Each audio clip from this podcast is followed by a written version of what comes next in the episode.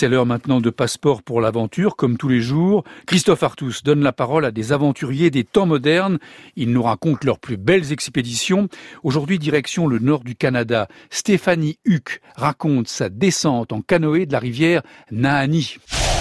Direction les montagnes rocheuses en Amérique du Nord, somptueux décor choisi par Stéphanie Huck et son compagnon Jean Guillemot pour des vacances pas comme les autres.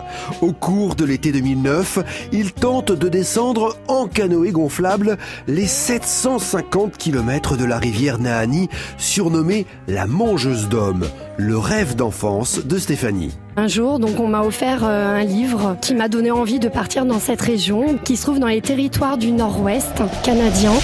Passeport pour l'aventure.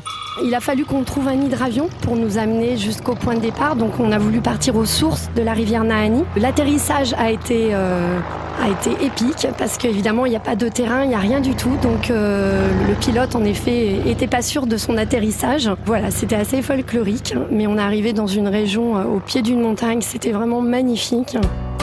À cette époque-là, évidemment, il y a tout qui bourgeonne. Il y a des fruits aussi, c'est ce qui attire les ours, évidemment. Donc vous pouvez trouver euh, des baies, euh, des baies sauvages. Donc euh, il y a plein d'odeurs. Il y a de l'humus. voilà, c'est des odeurs, c'est du bruit, surtout des animaux, du vent. C'est une immersion totale. C'était vraiment agréable.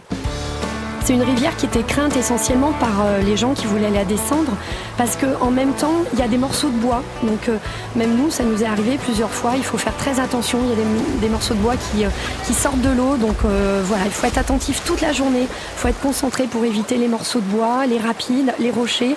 Et voilà, quand, quand en effet il y a des orages, bah, on, voit, on voit les morceaux de, branches qui, qui vont à une vitesse folle sur l'eau et qui descendent. La frayeur. La grosse frayeur.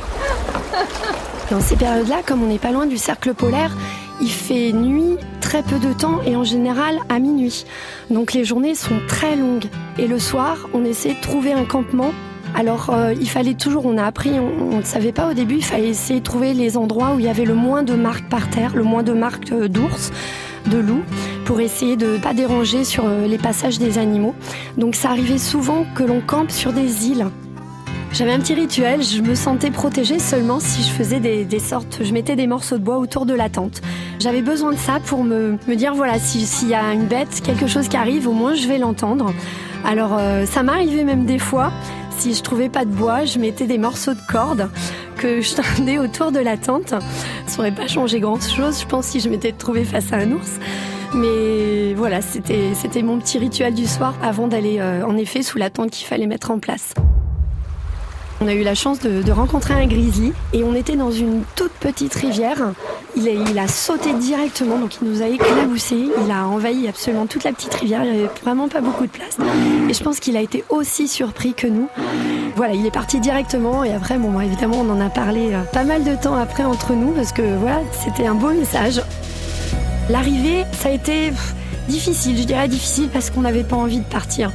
Alors c'était beaucoup de joie aussi, beaucoup de joie d'avoir euh, réalisé ce rêve, de voir qu'il était vraiment à la hauteur de, de ce que j'avais imaginé surtout.